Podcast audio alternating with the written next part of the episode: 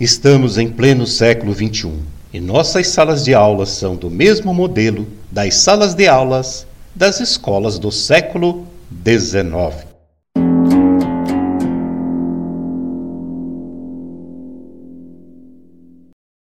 De Prof a Profes, dicas didáticas para docentes iniciantes e educadores competentes. Episódio número 7 Em pleno século XXI, nossas salas de aulas são do mesmo modelo das salas de aulas das escolas do século XIX. Por que será que, embora com tanto desenvolvimento tecnológico, ainda continuamos lecionando entre quatro paredes? Com uma lousa numa delas tendo à frente colunas de mesinhas e cadeiras, que aqui no Paraná chamamos de carteiras. Isso ainda se mantém devido ao nosso sistema tradicional, obsoleto. Numa sala de aula, de acordo com o desenvolvimento hoje das tecnologias, da informação e da comunicação, as salas são bem diferentes.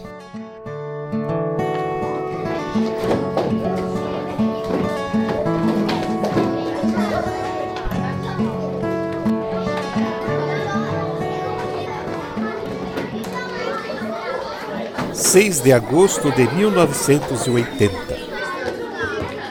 Meu primeiro dia de aula como professor numa escola na periferia de Brasília.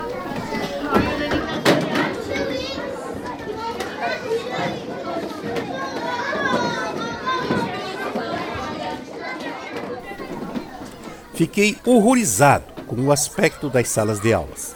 Eram e ainda são nas escolas mais antigas do Distrito Federal, totalmente diferentes daquilo que eu tinha estudado em teoria e prática do ensino na antiga escola normal, hoje magistério nível médio. O que mais me espantou foi a pintura interior.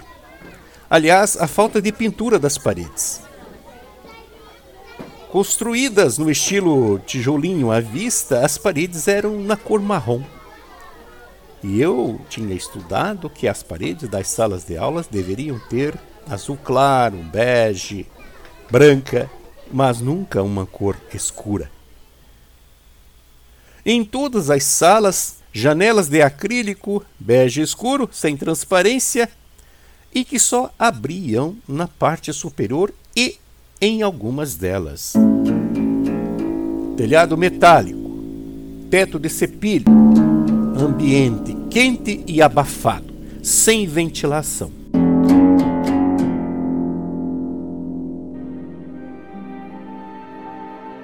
Luzes acesas em todos os turnos para que os alunos pudessem ver a lousa. No verão escaldante e no inverno seco, as salas com quase 40 alunos, eram como passar o dia dentro de um forno. E constantemente faltava água na escola. E lá se iam a limpeza e a merenda. Os banheiros tornavam-se insuportáveis. E como lanche, os alunos recebiam então nessas ocasiões paçoca de amendoim verdadeiro sofrimento. As horas não passavam. O cansaço, o estresse e o desânimo se faziam presentes em todos os alunos e no professor também. E eu me perguntava como alguém pode sentir prazer num ambiente como esse? Como alguém pode aprender alguma coisa nessas condições?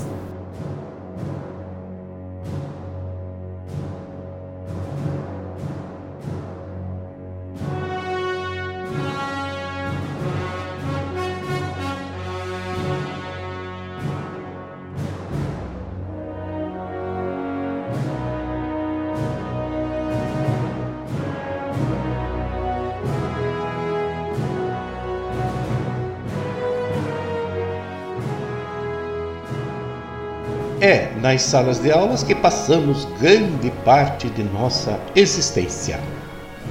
Tudo que for possível fazer para o bem-estar de todos tem que ser feito. E como ainda estamos num ambiente secular, passo a descrever como seria um espaço físico ideal dentro de uma sala de aula para um bom rendimento por parte de professores e alunos.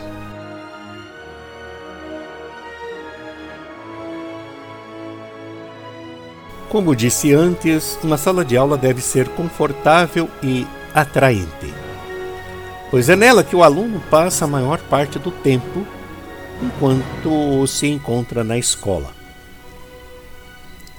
É preciso, portanto, que atenda a determinados requisitos que irão influir sobre o rendimento escolar destes alunos e também na satisfação do professor, da professora.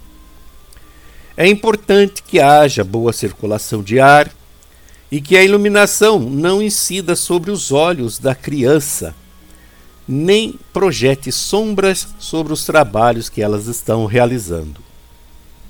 Essas condições é evidente que não dependem diretamente do professor, e sim da construção e disposição do prédio escolar. Em relação ao nascer e pôr do sol, por exemplo. Cabe então ao professor, entretanto, arranjar um mobiliário de tal forma que possa aproveitar ou corrigir essas condições encontradas. Desse modo, abrirá ou fechará janelas, usará cortinas ou ainda iluminação artificial. O mobiliário deve estar de acordo com o desenvolvimento físico da criança. Cadeirinhas pequenas para crianças pequenas, cadeiras maiores para crianças maiores.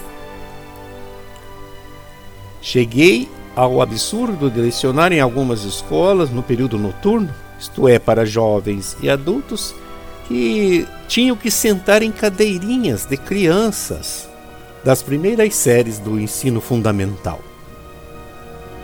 Então, o mobiliário deve estar de acordo com o desenvolvimento físico dos alunos, permitindo modificações na disposição de tal sorte que atenda às necessidades do trabalho.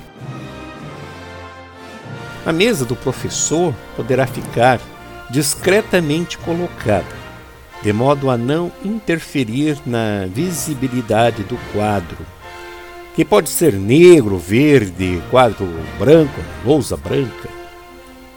O professor deve contar com um armário onde possa guardar todo o seu material e o que for usado pelas crianças. Nem sempre a beleza material do edifício escolar, seus jardins, suas salas bem construídas, trazem uma vivência feliz.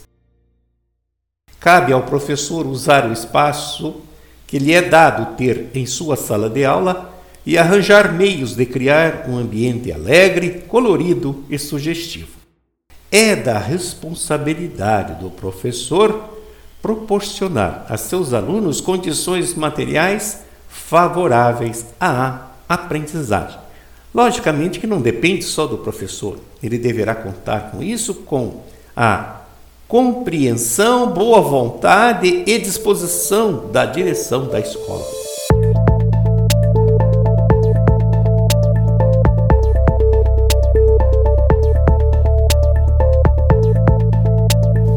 Deve faltar um quadro de notícias. E para que isso? Para que serve? Qual a finalidade de um quadro de notícias? O quadro de notícias tem por finalidade colocar a criança a par dos acontecimentos da escola, da cidade, do país e do mundo, além de oferecer excelentes oportunidades para que elas desenvolvam assuntos de dissertação, descrição, enfim, técnicas de redação. Através das notícias, localizando os fatos no tempo e no espaço, estabelecendo relações de causa e efeito entre acontecimentos, observando o homem em seu meio, em seu espaço geográfico, irá o estudante aprender e integrar-se melhor socialmente.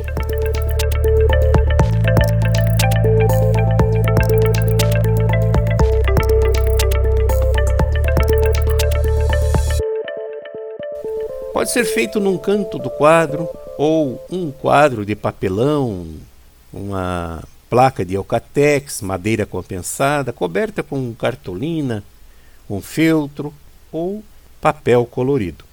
O título, que será escrito de modo a atrair a atenção da criança, pode ser, por exemplo, O que acontece na escola? O que vai pelo Brasil? O que vai pelo mundo?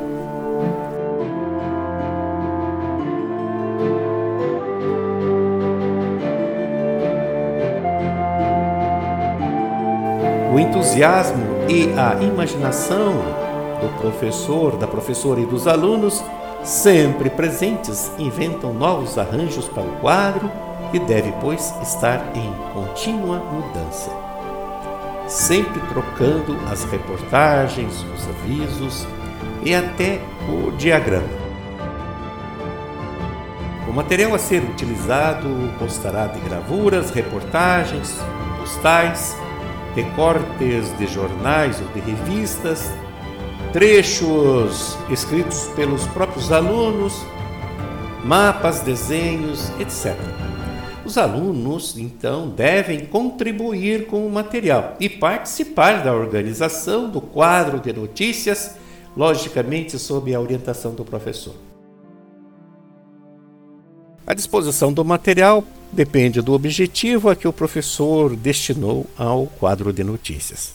Se nele figurar um mapa onde serão localizados os acontecimentos, as notícias podem ser presas com alfinetes, colchetes e ligadas ao local da ocorrência por meio de fios de lã, barbante colorido e alguma imaginação que o professor tiver para relacionar os fatos com os espaços.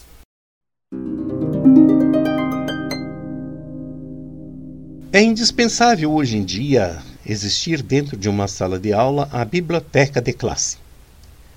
Pois é inegável o valor desta biblioteca, pois ela constitui preciosa fonte de informação e auxílio aos estudos e proporciona também recreação sadia com as leituras das histórias infantis, uma coleção de literatura juvenil, por exemplo.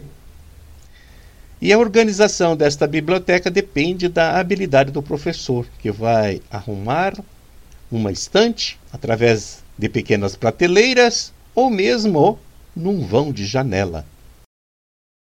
Além dos livros, farão parte da biblioteca as revistas, recortes de jornais, folhetos suplementos agrícolas, industriais, culinária e também trabalhos realizados pelas crianças reunidos em álbuns e cadernos.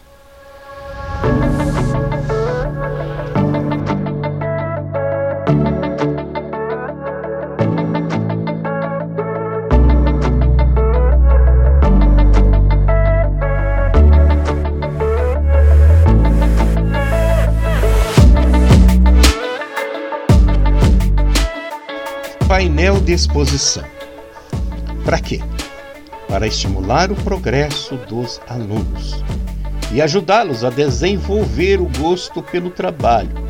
A existência de um painel de exposição é dos mais indicados. Nele serão afixados desenhos, pinturas, exercícios escritos, etc. Pode ser confeccionado em papelão comum ou cartolina, papel pardo ou mesmo pode-se usar uma parte do quadro na sua lateral ou uma parede na sala de aula, no corredor. Deve ser constantemente renovado, tendo como título, por exemplo, Nossos Trabalhos.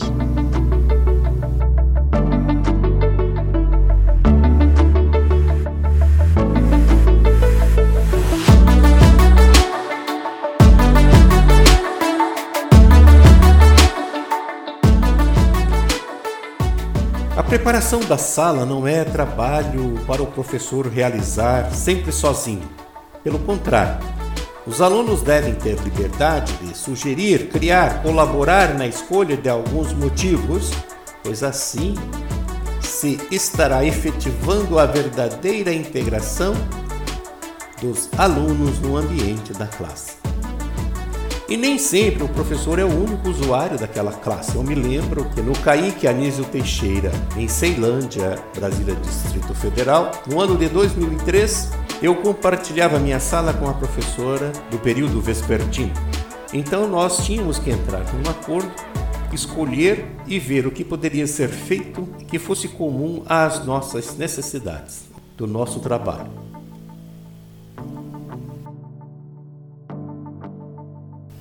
Se o professor, se a professora não tiver o cuidado conveniente da distribuição e escolha do material, esse plano educativo poderá exercer atuação contrária, o tiro sair pela culatra. Pense nisso. Paredes repletas de cartazes mal selecionados e distribuídos vão dar à sala de aula um aspecto desagradável e não vão atingir os objetivos propostos, além de dispersar a atenção dos alunos do assunto que se quer focalizar. Outro ponto importante a ser considerado é o fato de que a ornamentação da sala não deve ser permanente. Convém mudar, substituir os cartazes, as notícias, os objetos que adornam a sala assim que preencherem o propósito. Não adianta você colocar um cartaz sobre, por exemplo, a abolição da escravatura, 13 de maio, e deixar esse cartaz até agosto, setembro, quando outras datas importantes da nossa história já transcorreram, já aconteceram. Infelizmente, em grande número de escolas é desanimador tentar conservar qualquer tipo de material permanente em exposição. E uma série de outras dificuldades podem atrapalhar este projeto. Muito bonito, muito útil, mas que nem sempre contamos com a colaboração de outros membros da comunidade escolar, com a conservação, com o respeito pelo trabalho que está sendo realizado. Alguns materiais talvez tenham que ser guardados. E é importante que os professores encarreguem alguns alunos, sempre em rodízio, da arrumação diária desse material e da sua guarda ao término da aula.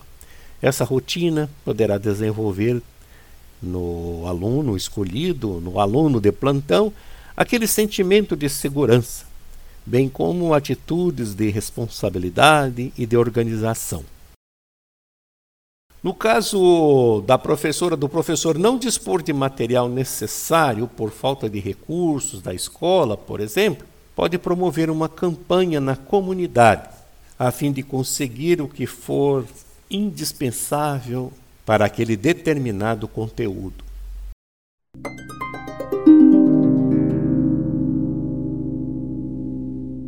Agora, uma coisa importantíssima e que de vez em quando me causava alguns problemas com pais de alunos, principalmente.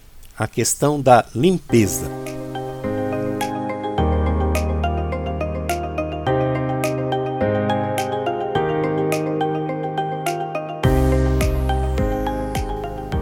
Também é um aspecto a ser considerado na sala de aula, uma vez que concorre para a saúde, para o bem-estar e para a formação educativa dos alunos.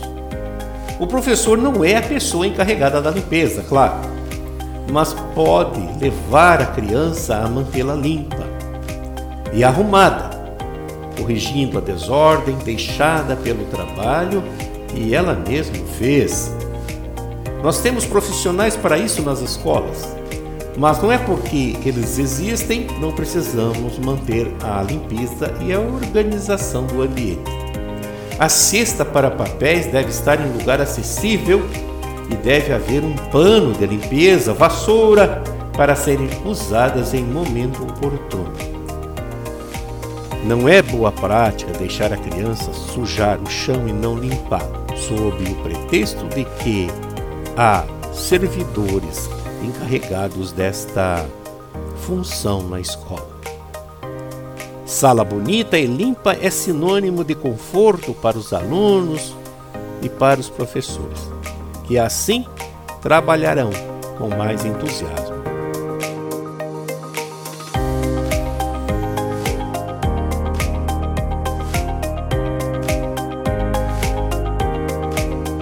Nosso canal no Telegram, de Prof a Profs, você poderá conferir diferentes tipos de salas de aula e escolher aquela que mais lhe convier.